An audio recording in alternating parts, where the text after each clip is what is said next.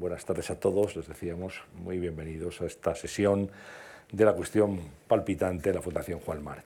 Eh, comenzamos eh, el mes pasado esta sesión con Alejandro Reyes y con Íñigo Alfonso, nuestros compañeros, y hoy vamos a hablar del capital mineral de la tierra y de la geopolítica, un tema sin duda apasionante e importantísimo del que aprenderemos muchas cosas. Pero antes yo quiero dar la bienvenida a este formato a una querida compañera, joven periodista, brillante, desde luego con trayectoria a sus espaldas, escritora también, la pueden ver todos los fines de semana en los telediarios y televisión española y es un lujo y un placer tener con nosotros a partir de hoy en esta sesión a Lara Siscar. Lara, bienvenida.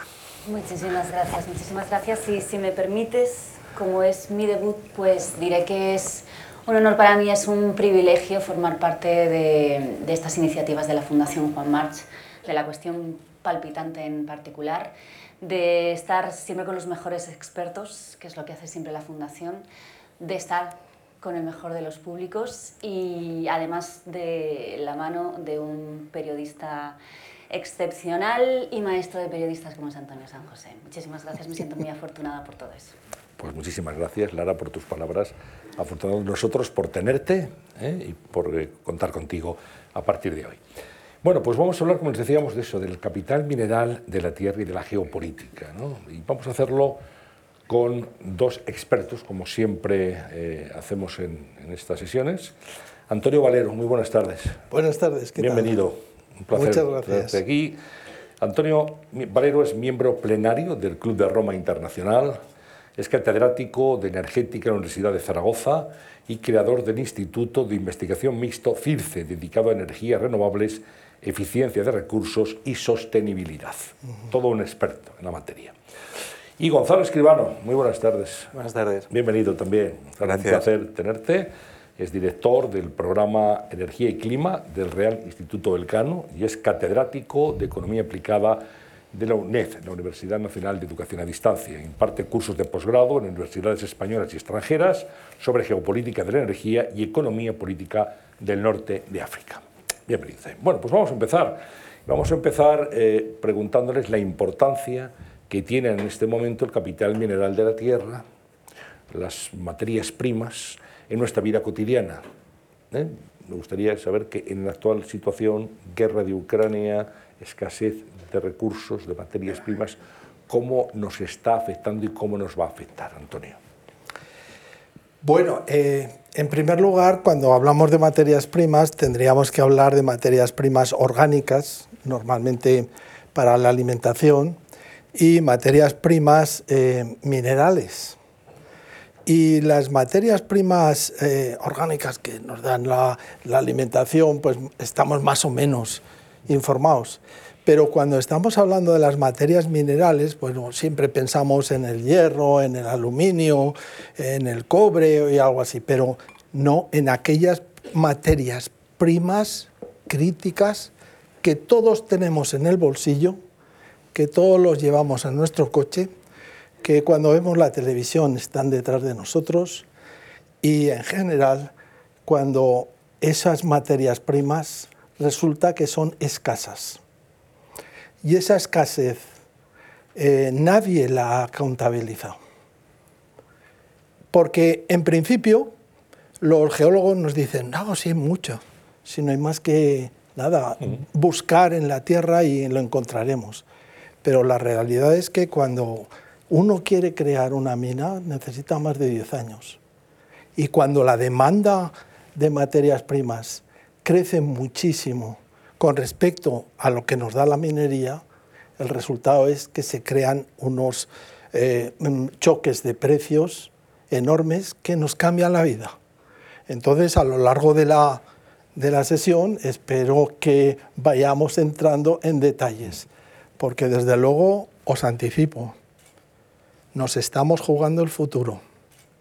Esa, digamos, transición ecológica que nos están contando que nos va a llevar a un mundo maravilloso, sinceramente pienso que no hay tal.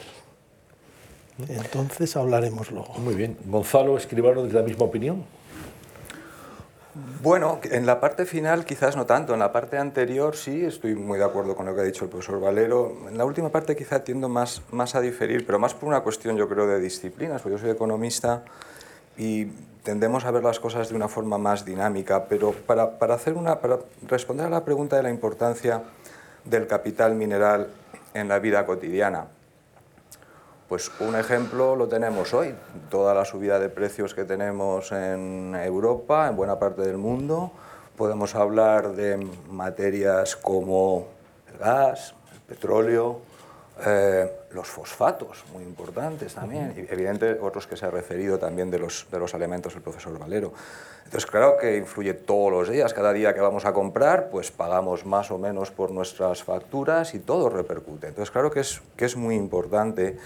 Y quiero recordar que algunas de las crisis económicas que incluso han tenido repercusiones en nuestra forma de vida y sociales, eh, pues han sido inducidas geopolíticamente, las crisis del petróleo, la actual crisis del gas, que podríamos llamar, eh, pero también regionalmente, claro.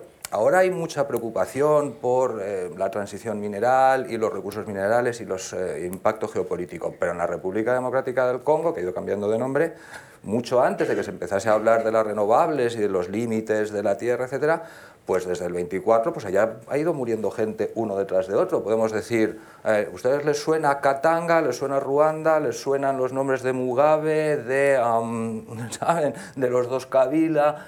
Todo eso ha habido cientos de miles de muertos y nos preocupa a día de hoy. Es decir, que este tema de los impactos de la minería y de un mal gobierno de estos es lo que en parte a mí me, preocupa más.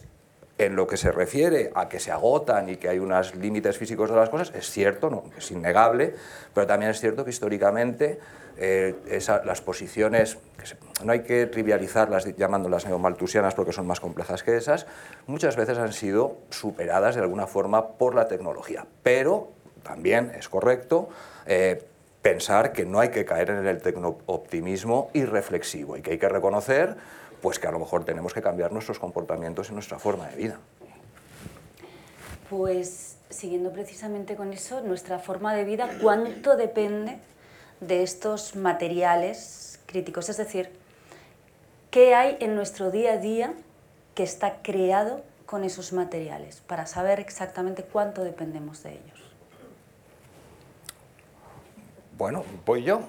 Por ejemplo. Venga pues seguro que tú vas a responder mucho mejor, pero en fin, allá voy. Eh, desde el punto de vista, puesto que el debate hoy es eh, bueno, economía y ecología, yo creo que quizá la parte más importante es los minerales de transición hoy, porque no estamos hablando de defensa ni de nuevas tecnologías, que también es una parte fundamental, ¿no? o de industria, etc. Por hablar de las renovables es muy importante para la composición de todo tipo de tecnologías y está claro que está aumentando mucho la demanda y por primera vez este año están aumentando los costes de las renovables precisamente por el aumento del coste de los materiales, desde el silicio al aluminio, a tal. Entonces, claro que tenemos un coste importante ahí. Pero una cosa que el economista le gusta destacar de esto, cuando construimos una turbina y utilizamos un montón de materiales, esa turbina se queda ahí y no vuelve a consumir, o muy poco, Mm, otros combustibles, mientras que cuando ponemos una central de ciclo combinado, no solamente es los materiales que utilizamos en construirla, sino que cada día le tienes que echar igual que a tu coche. No es lo mismo nuestro móvil, que lo podemos recargar, etcétera, pero la batería se queda ahí, el litio, durante mucho tiempo, que y lo puedes reciclar, etcétera, que lo que ocurre en nuestro depósito de gasolina, donde no lo podemos reciclar, emite, es decir, son realidades distintas que yo creo que no hay que eh, abusar de las comparaciones. Antonio. Eh, vamos a ver, eh, una central convencional utiliza 12 veces, 12 veces menos materias primas críticas o materiales que una energía renovable en general. ¿eh? Estamos hablando de eólica, de fotovoltaica y de otras. Por ejemplo, eh, se necesitan 4,5 toneladas de cobre para construir un aerogenerador de un megavatio. Eh, en estos momentos, eh, como el número de horas que está funcionando un aerogenerador no son más que unos 2.000 horas al año, 2.000, 2.500, depende, mientras que una central convencional pues, puede tener 6.000, 7.000 horas. Necesitamos tres aerogeneradores para dar la misma energía que la que nos daría una central de carbón. Los combustibles fósiles hay que decirles adiós. Tarde o temprano les tenemos que decir adiós porque el cambio climático lo tenemos encima. Y además es un, un tema muy importante. Pero simplemente pensemos en el cobre. El cobre todos lo conocemos, es muy común.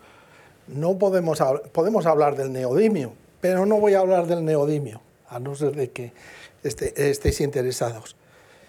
Eh, eh, si empezamos a poner aerogeneradores en todo el planeta, si multiplicamos eso por tres con respecto a la energía, simplemente no hay cobre. En estos momentos estamos gastando, utilizando del orden de 21.000 toneladas de cobre.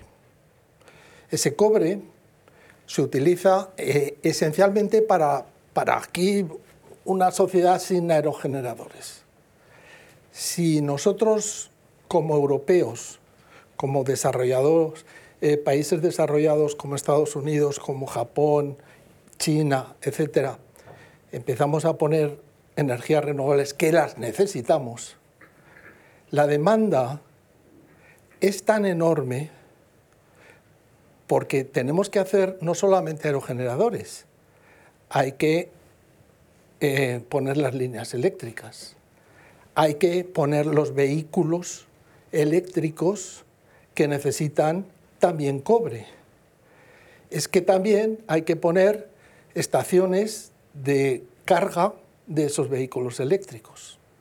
Y hay un montón de infraestructuras que se necesitan. Por ejemplo, los chinos están diciendo que hay que conectar el mundo con, eh, pues, por ejemplo, la, la ruta nueva de la seda, y que es por el mar y que es por la tierra. Vamos a necesitar tanto cobre que simplemente tendríamos que cada año abrir la mina más importante del mundo en estos momentos, la mina escondida se llama de Chile, pues esta que produce del orden de unas 5.000 toneladas, bueno, en, Chile toda el, total, pues una mina como esta que se llama la mina escondida cada año, hasta el año 2030. Y más allá no sabemos. Entonces, el asunto es que estamos hablando solo del cobre, no estamos hablando del neodimio, no estamos hablando del cerio, del lantano, no estamos hablando del tántalo, etc. Es decir, que de esos también se puede hablar de la situación que tenemos. Entonces, no es que Europa nos falte eso.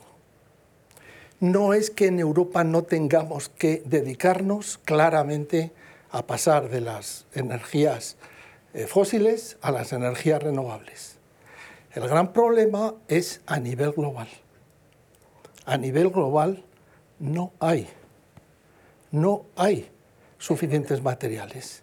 Entonces, nosotros vamos a decir somos muy limpios y lo hacemos muy bien, pero si la demanda de combustibles fósiles baja, los países pobres dirán yo quiero seguir utilizando vehículos eh, con gasolina y yo quiero producir energía eléctrica con carbón, etcétera, etcétera. Entonces, las emisiones de CO2 del planeta no está claro que bajen. Mm. Y este es el gran problema que tenemos. No es que en Europa las cosas nos vayan mal. Y a todos hay que decir, adelante con las energías renovables. Pero señores, estamos consumiendo demasiada energía por persona. No hay energía suficiente renovable para todos los habitantes del planeta. Ayer en el ABC aparecía que ya hemos llegado a la frontera de 8.000 millones de personas en el planeta. Y estamos hablando de cuánto? ¿Mil millones? Bueno, la, realidad eh, es, es, la que es, es terca a veces y es, dura. Decía eh, antes eh, nuestro invitado, el profesor Valero, es que la transición ecológica que nos está vendiendo prácticamente no se está dando. ¿no? Y, ahora le preguntaría que desarrollara esa tesis. lo cierto y verdad es que estamos hablando de descarbonización y Alemania está utilizando el carbón y Estados Unidos está utilizando el carbón.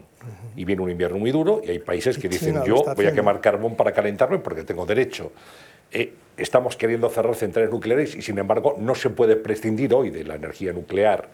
Para hacer un aerogenerador, un molinillo enorme, para entendernos, cuatro toneladas y media de cobre y no hay cobre. Es decir, ¿dónde vamos? O sea, esto es una quimera. Al final vamos a, sí, vamos a descarbonizar, vamos, es una quimera a largo plazo. Seguramente el modelo de transición ecológica que nos han vendido y en el que estamos familiarizados no es sostenible. Estoy de acuerdo. Y el asunto es que necesitamos hacer algo en la eh, demanda y porque también hay que analizar la oferta. Pero en la demanda lo primero que tenemos que hacer es reducir nuestros consumos. Tenemos unos consumos excesivamente elevados. Si pensáramos en tiempos de, cuánto, mm, digamos, eh, petróleo estamos consumiendo, en estos momentos, os diría 2,3 toneladas equivalentes de petróleo.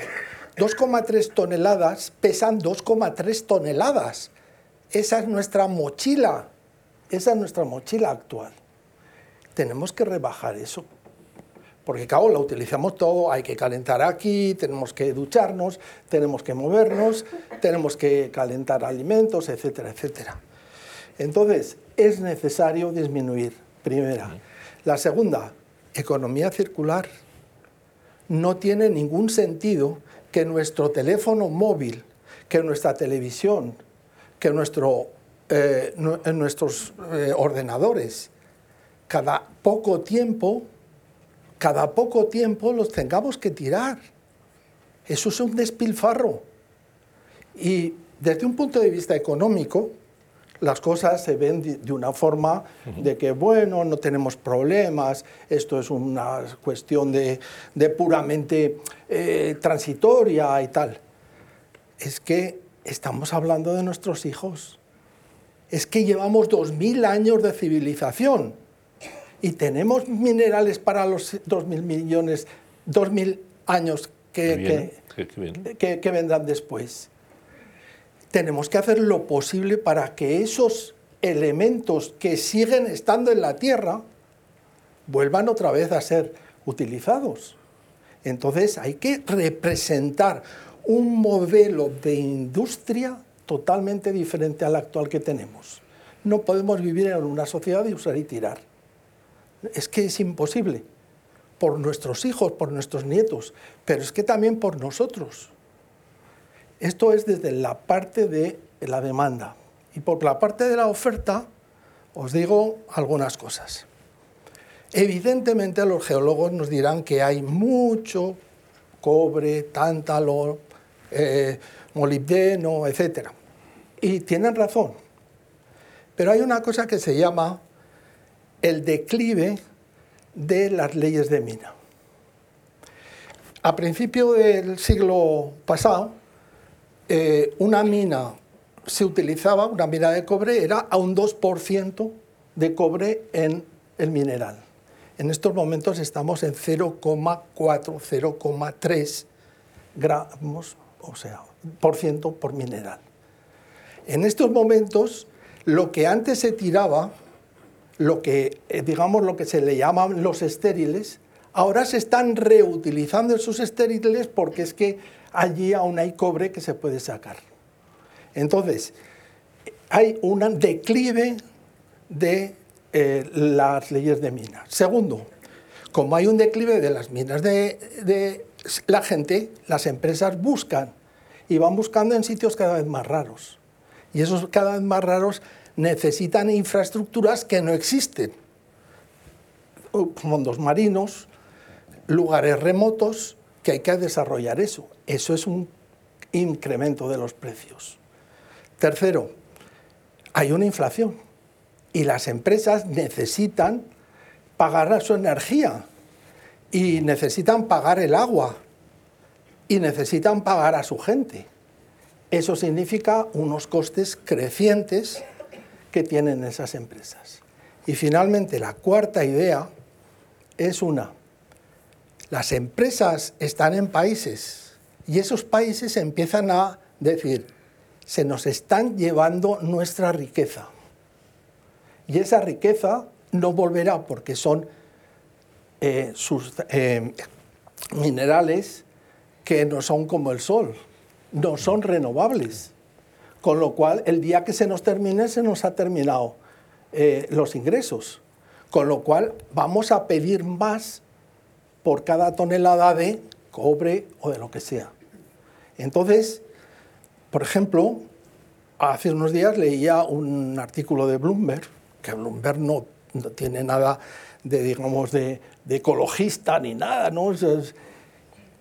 que vamos a tener un problema con los precios de los metales y en particular del cobre en los dos años que vienen. En dos años. Que no estamos hablando de 20 años, no es año 2030. Pues, luego, si quiere, Antonio, hablamos luego de precios. Nos sí, tenemos sí, pregunta de precios. Vamos a pasar al. Sí, hombre, yo, vamos a ver, sobre la intensidad material. Eh, hombre, claro, que pesa que es más materiales, eh, pero claro, es que lo bueno que tiene desde el punto de vista económico un eh, molino, una turbina eólica, es que con todo lo que pesa, con toda la intensidad material que tienes, una vez que tú la pones, no tienes que rellenarla de nuevas toneladas de carbón y de gas todos los días. Y eso hay que incluirlo en la ecuación. O sea, claro que es una intensidad material. Y además esa intensidad material nos causa guerras, nos causa invasiones y anexiones, nos causa mal gobierno, nos causa mm, maldición de recursos. Entonces, claro que tenemos un problema con eso. Y una vez que tú tienes instalado eh, la renovable, al igual que ocurre con la nuclear, porque el coste del, combustible es mínimo, es lo que llamamos los economistas un coste marginal cero. Una vez que tú has hecho la inversión inicial, ya no tienes que pagar prácticamente nada para lo demás, con lo cual te da igual que sube y baje el precio, pues, ¿qué, me importa? O sea, una vez que yo, el viento, habrá más o menos viento, eso es otra cosa que tú tienes que, pero no tienes un problema geopolítico de que la OPEP te sube o te baja, de que Rusia te invade o te deja de invadir. Entonces, claro que te da autonomía estratégica. Luego, sobre el decrecimiento, ¿no? que es en el fondo lo que estás planteando, aunque sin nombrarlo por su nombre. Eh, hay básicamente dos enfoques ¿no? en economía. Nosotros acabamos de publicar un artículo, bueno, no sé si estará publicado ya, un artículo sobre esto, eh, analizando las narrativas, no posicionándonos. Decrecimiento. Como no tenemos suficiente, hay que decrecer. Eh, hay otros alternativos, suficiencia energética. Claro que podemos ahorrar, tenemos que ahorrar, claro que podemos ahorrar. Tenemos que ahorrar, evidentemente. No necesitamos gastar tanto, no necesitamos ir a Praga tres veces al año los fines de semana, que estoy de acuerdo con eso suficiencia energética. Es más que eficiencia, porque eficiencia es yo ahorro, pero si te lo gastas en otra cosa, no, yo ahorro, pero lo ahorro de verdad. Y ahora no solamente por una cuestión climática, sino también geopolítica, porque queremos autonomía estratégica y no darle dinero a Putin, entre otras cosas, ¿no? Ni a otros, ¿no? Entonces, claro, es que no solamente es, es esa cuestión. Entonces, ese elemento a mí me parece muy importante, una vez que tú tienes instalado eso, te da una gran autonomía estratégica. Y un panel solar la energía que necesitas para construirlo, a los 5 años ya te lo ha devuelto. Con lo cual, los siguientes 25 de vida útil, no tienes que echarle nada, ni tienes ninguna servidumbre ni tecnológica ni geopolítica. Ahora, la cuestión de los pactos verdes, que es la propuesta, ¿no? Aquí, esto es una idea de un geopolitólogo, por cierto, Thomas Friedman es el que inventa el tema del Pacto Verde y lo propone como una idea para que Estados Unidos salga de eh, su afasia, por así decirlo, y tenga un nuevo papel en el mundo y tenga un nuevo relato que vender, Pacto Verde. Y es un proyecto keynesiano salido del, New Deal de Roosevelt de los años 20 es un proyecto muy socialdemócrata de gasto pro crecimiento. Claro, los pactos verdes son pro crecimiento. Tenemos la COVID, en, Europa 40% mínimo de componente climático en las inversiones de los fondos europeos.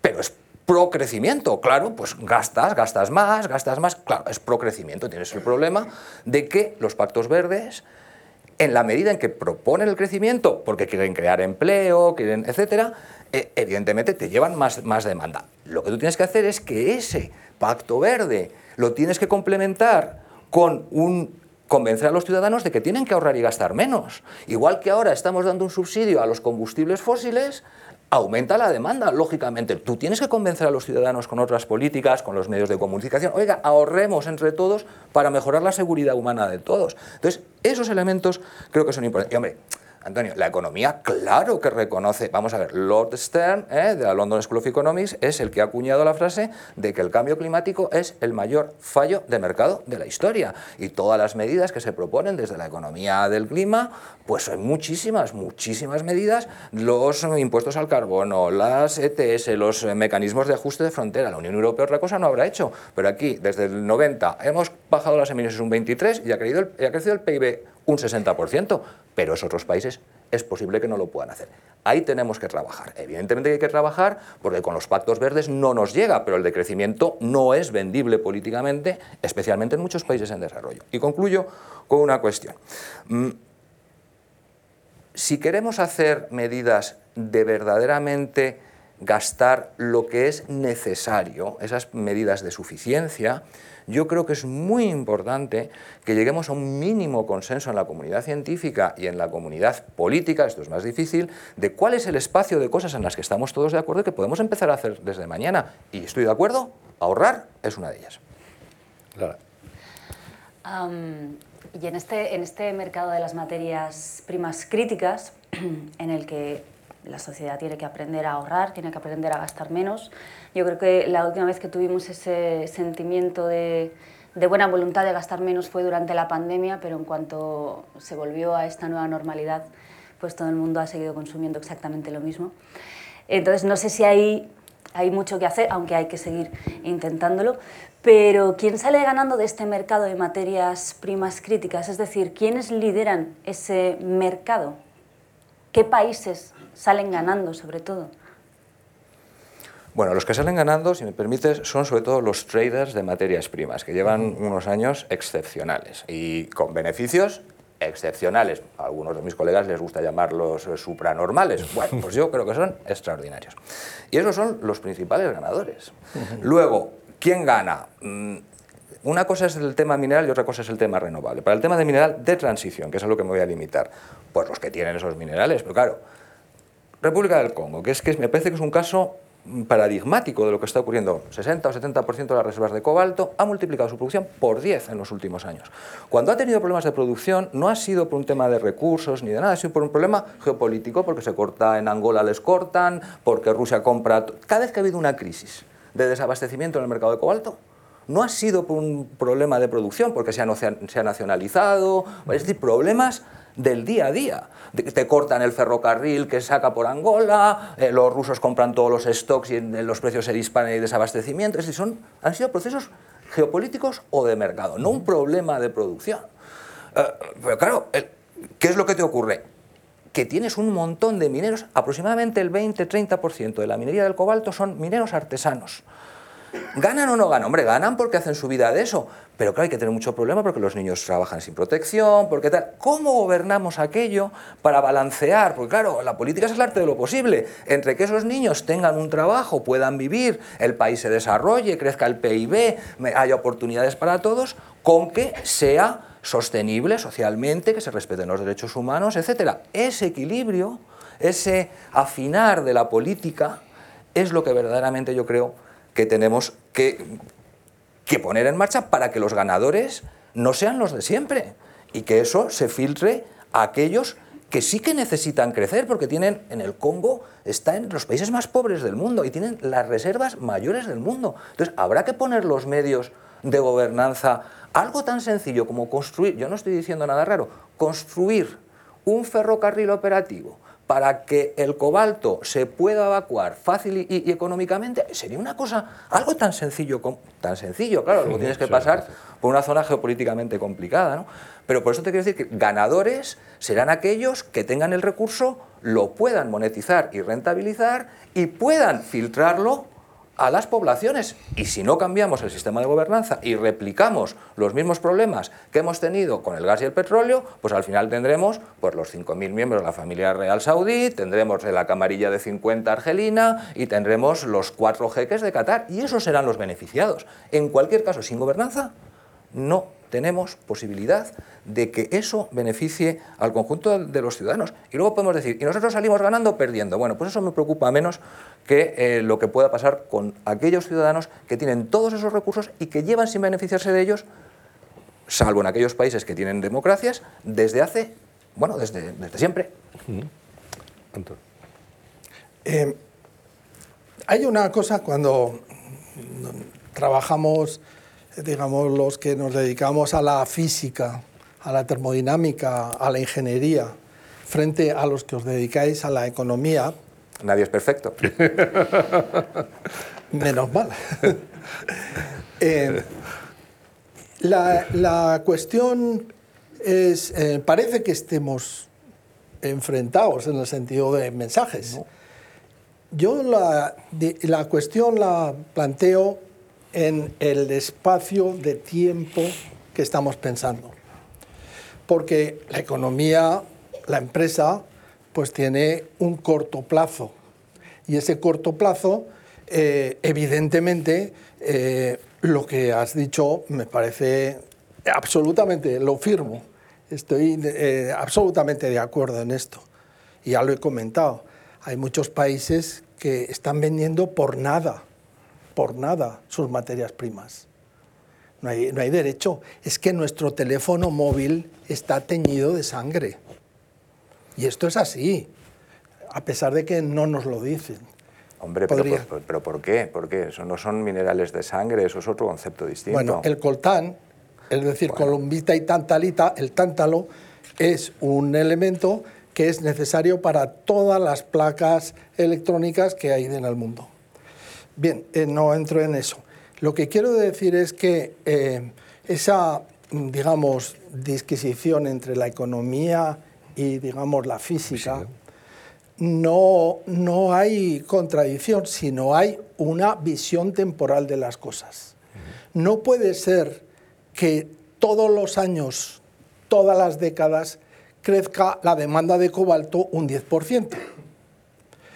Mirad, el dinero se hace dándole a una manivela. Los kilovatios hora son eternos. La energía ni se crea ni se destruye. Entonces, estamos degradando este planeta. el capital mineral del planeta está bajando.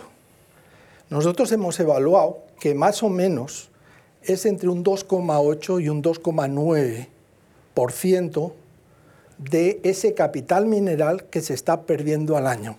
Y digo perdiendo porque no hay economía circular y porque estamos utilizándolo de usar y tirar.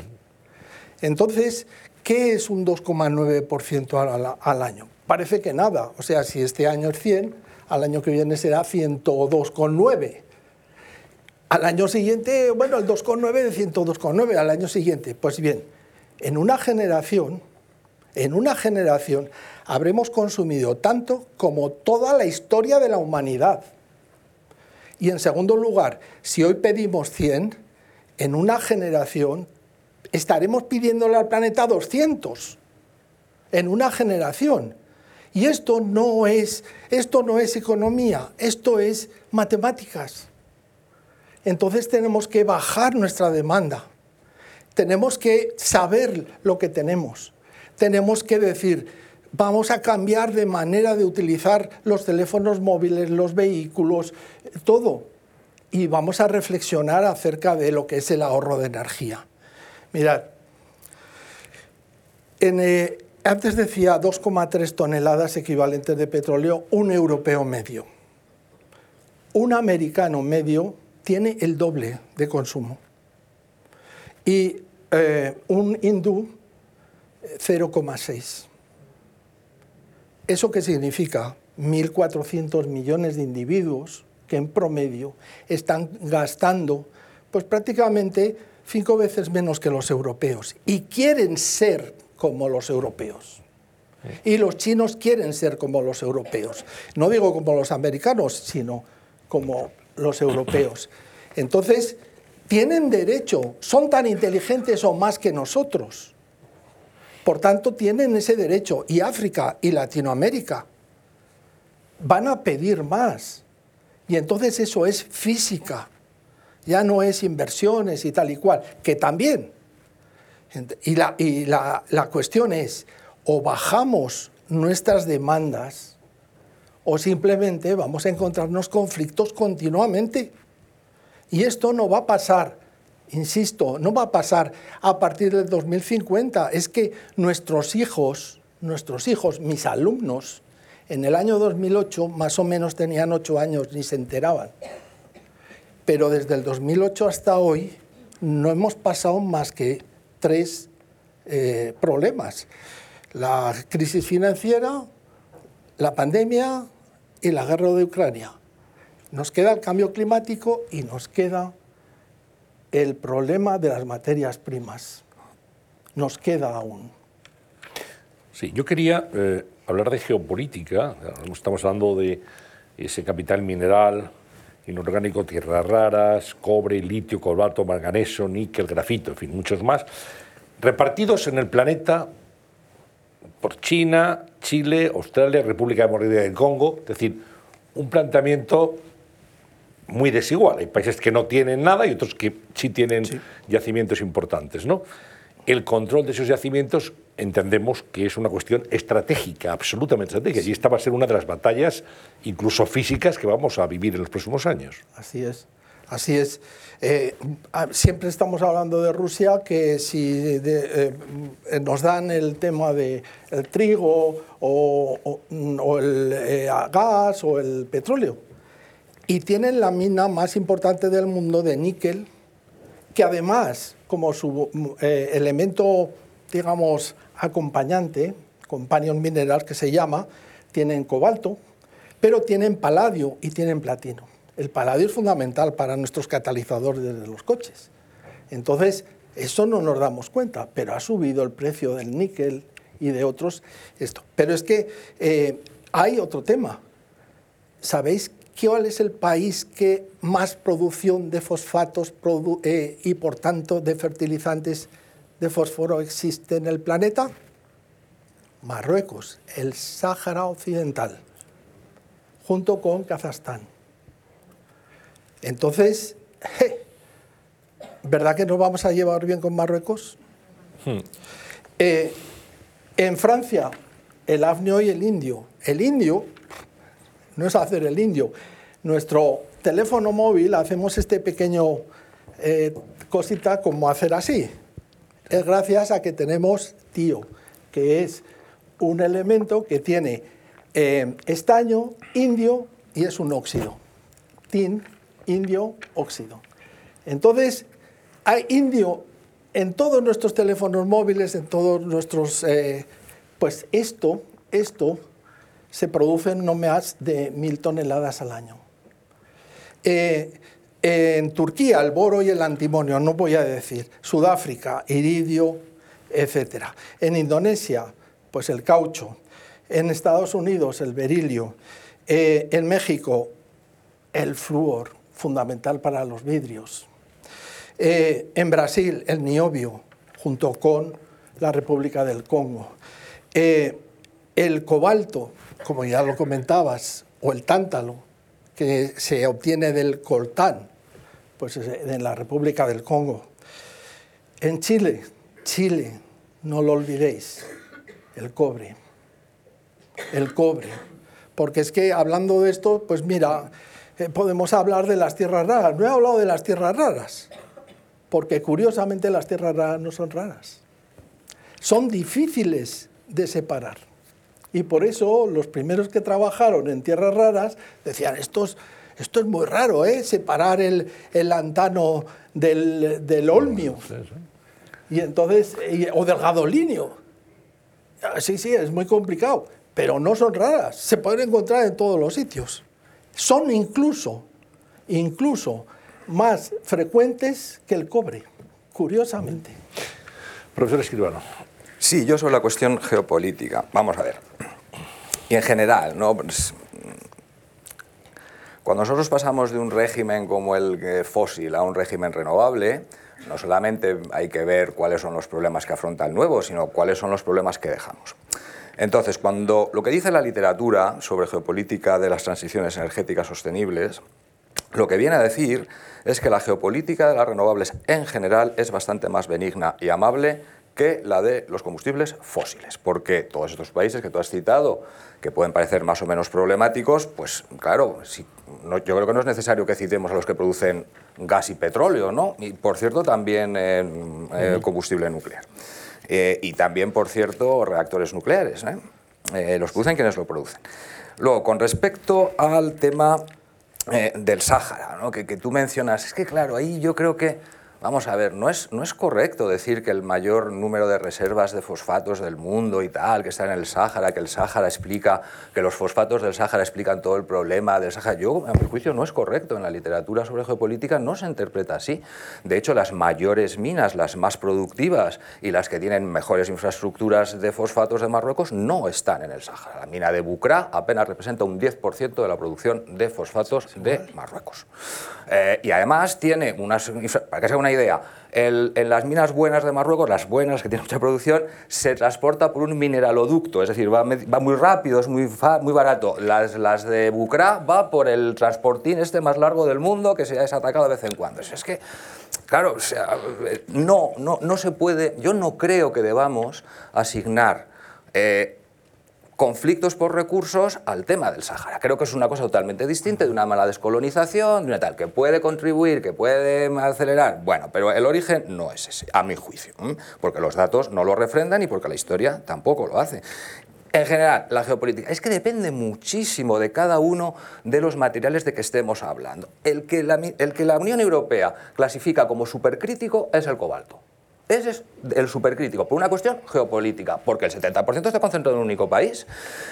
Pero ¿El problema cuál es? ¿Cómo lo solucionamos? Bueno, pues ¿cómo se soluciona eso? Por supuesto que en el largo plazo, de verdad, que los economistas estamos preocupados en el largo plazo, que por qué crees que tenemos todos los modelos de que para el 2050 tenemos que ser neutrales en carbono, que no los hacemos por, quedar bien, que los hacemos para ver cómo se puede llegar a eso y qué políticas se pueden aplicar. Lo haremos bien, lo haremos mal, pero es lo que tenemos, porque hay que al final Todas estas cosas, si no se formulan políticas públicas que te permiten alcanzar esos objetivos, no sirven para nada. Y en la parte geopolítica, para concluir, lo que te dice la literatura, no es lo mismo el cobalto que el litio, que las tierras raras, todo eso cambia, pero muchas de ellas es una cuestión de inversión. El litio, por ejemplo, tiene mucho menos problemas que el gas o el petróleo actualmente, porque tú lo puedes desarrollar. Las tierras raras, hay recursos en Estados Unidos, en Europa, en, España tenemos litio, no lo explotamos porque, al igual que por qué no hacemos las camisetas aquí, porque preferimos que un indio lo haga, pues preferimos que se polucione el tipo de, de litio del salar de donde sea. Bueno, pues también a lo mejor nos lo tendremos que pensar, porque a lo mejor aquí esas explotaciones son más sostenibles, pero no las queremos. Entonces, claro que hay que mirar en el largo plazo, pero en el largo plazo lo que sí decimos los economistas eh, es que tenemos un enfoque dinámico, es decir, hay nuevos materiales, hay evolución tecnológica, hay el grafeno puede sustituir al litio o no, yo no lo sé. ¿Estamos seguros de que los teléfonos móviles ¿Estamos seguros de que habrá teléfonos móviles dentro de 20 años? ¿Estamos seguros de que funcionarán con cobalto?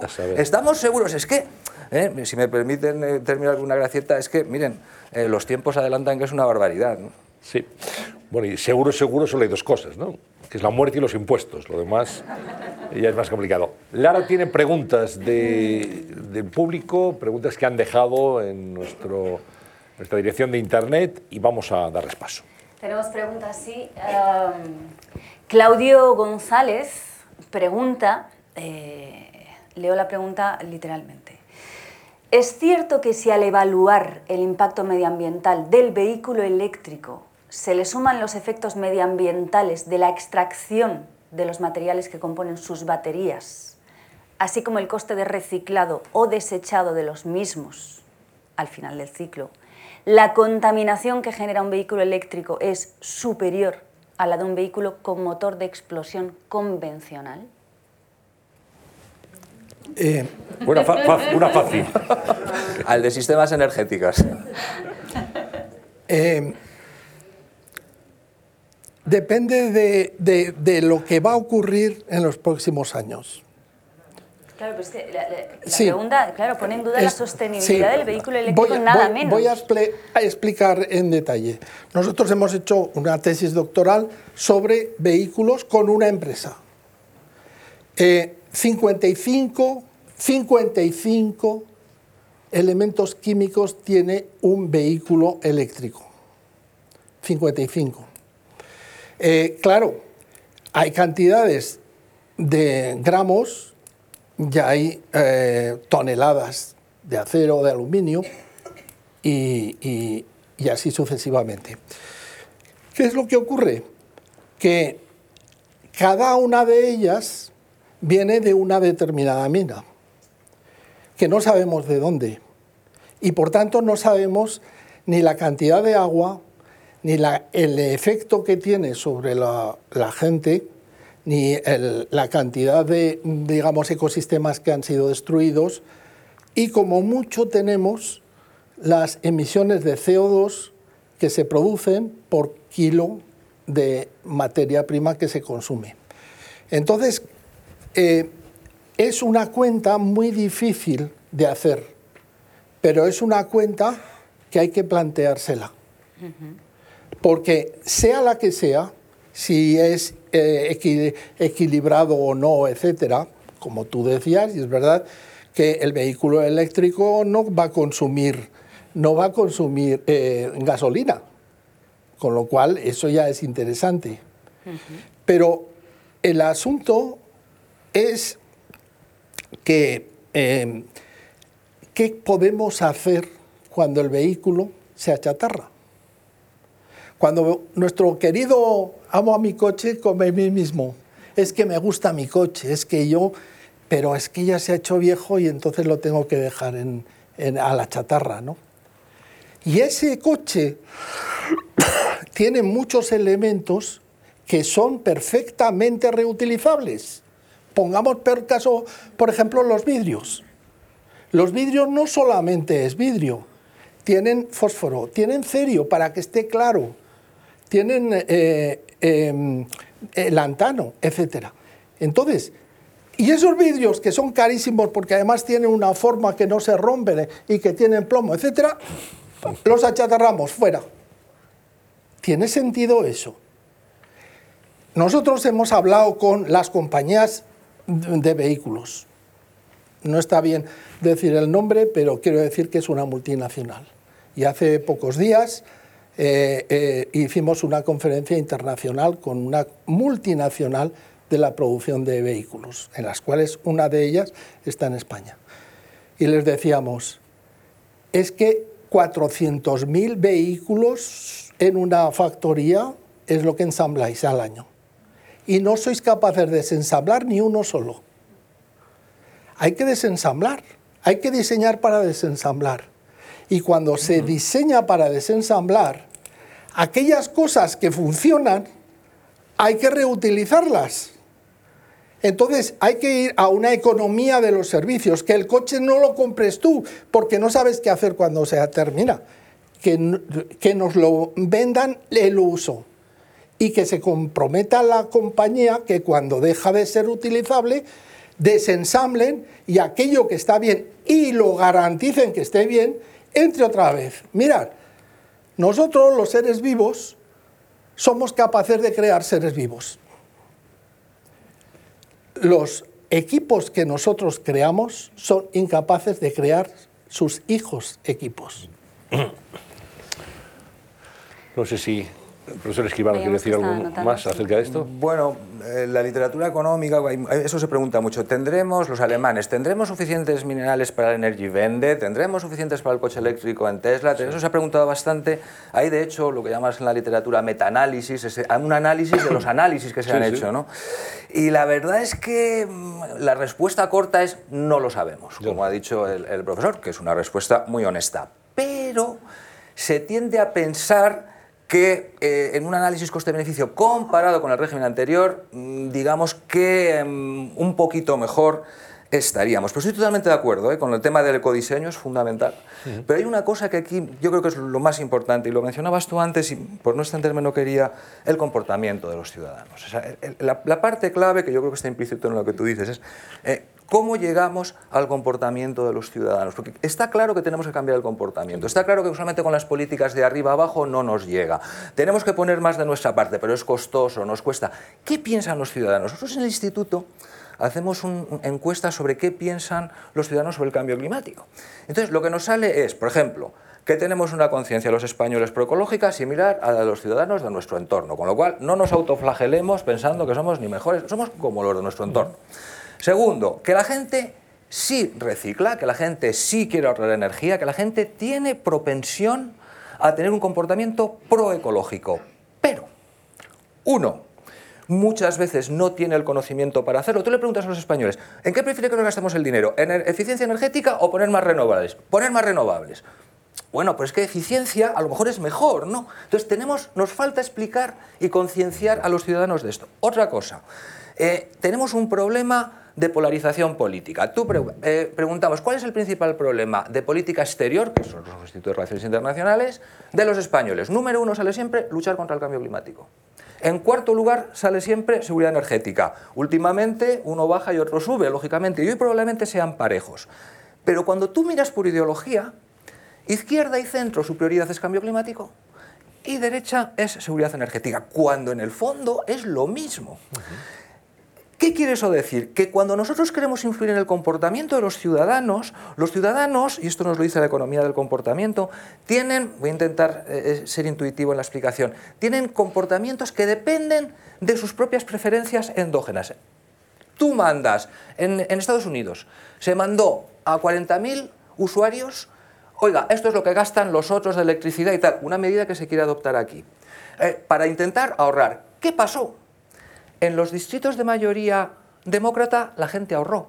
En los distritos de mayoría republicana la gente, por aversión al control, gastó más.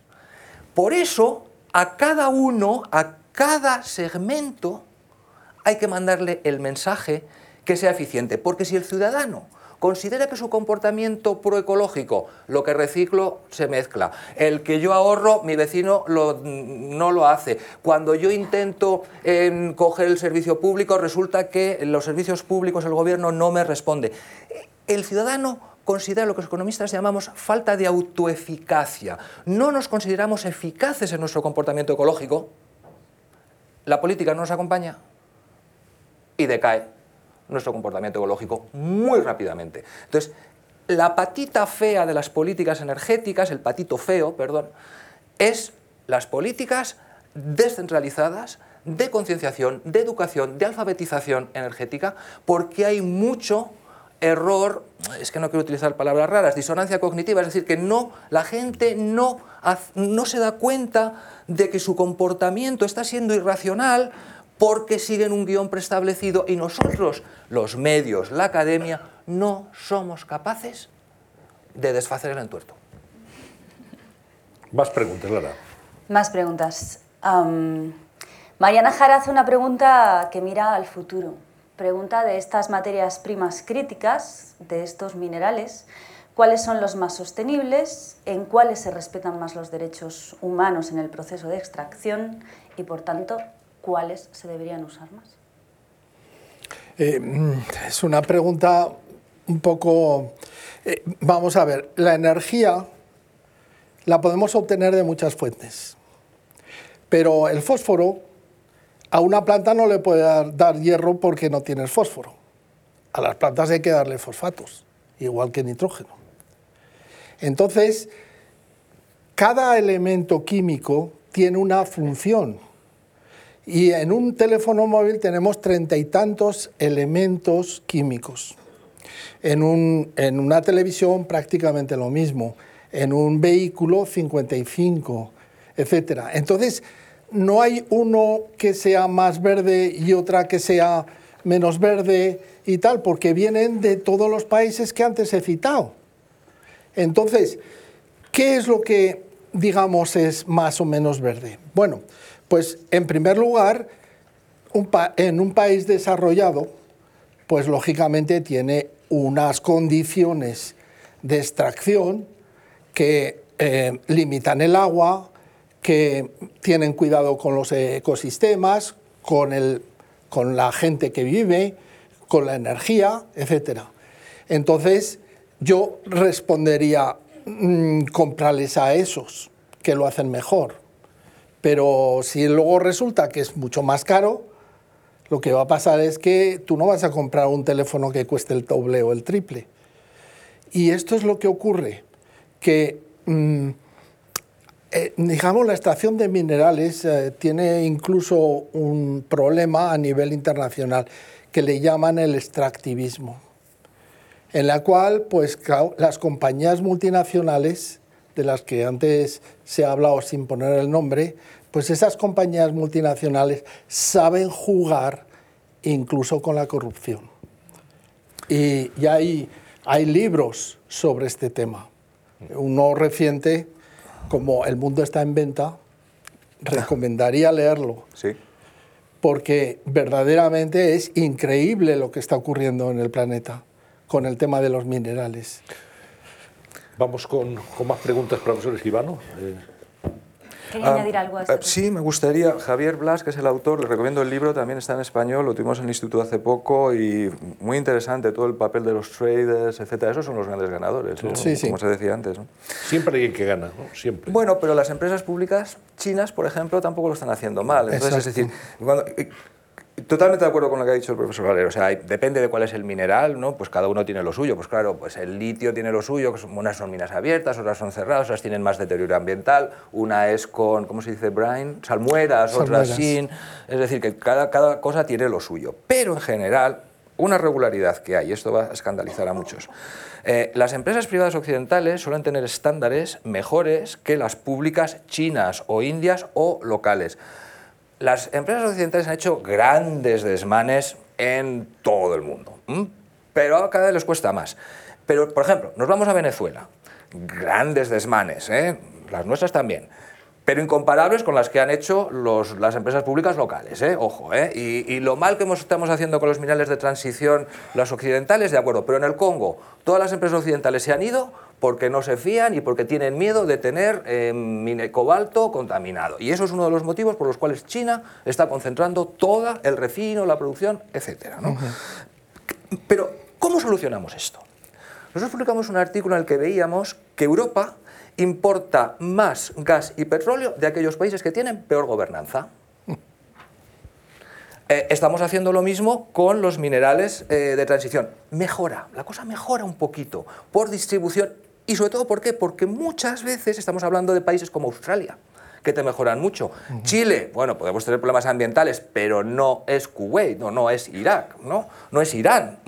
Em, Congo es un problema, claro que sí, pero no es Rusia que tiene una capacidad. Es decir, los problemas, se considera normalmente que los problemas son me- medianamente manejables, sobre todo si aplicamos estándares de gobernanza. Hay una cosa que se llama iniciativa por la transparencia de las industrias extractivas, que están todos los que tienen que estar allí, donde se intenta poner eh, mecanismos para que las empresas no haya corrupción, se respeten los derechos humanos, haya trata. Bueno, son, no avanzan lo suficiente. Vale, en la Unión Europea tenemos medidas por encima de 100.000 euros. Tenemos que declarar lo que estamos haciendo para evitar toda esta serie de problemas.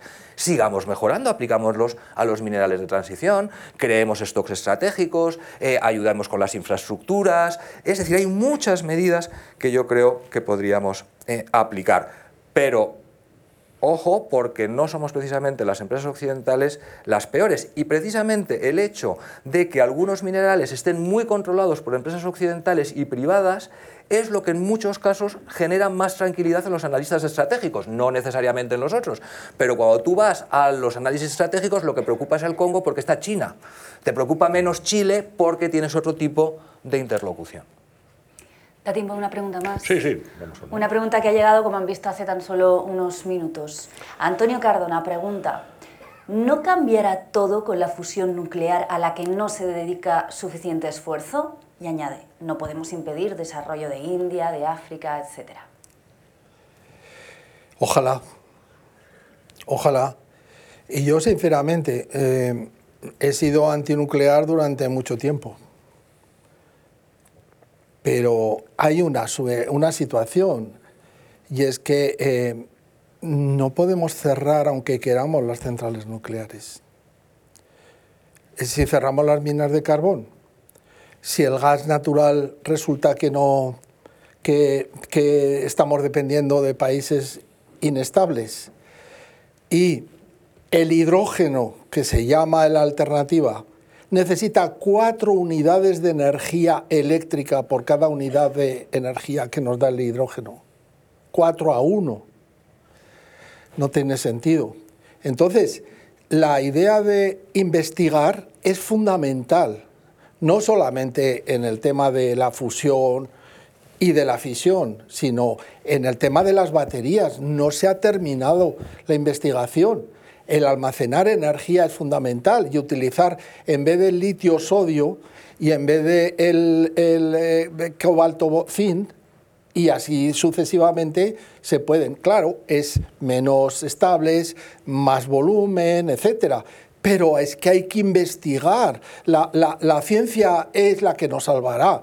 Y ojo, no nos salvará así, así pensando que, que va a ser todo. No, no, es que tenemos que equilibrar el planeta tenemos que hacer lo posible para que la gente viva bien. Es que coger a un niño indio o un, niño de, Gambia o un niño latinoamericano, tenerlo en casa vuestro hijo y os daréis cuenta de que la diferencia eh, de, mentalidad no existe.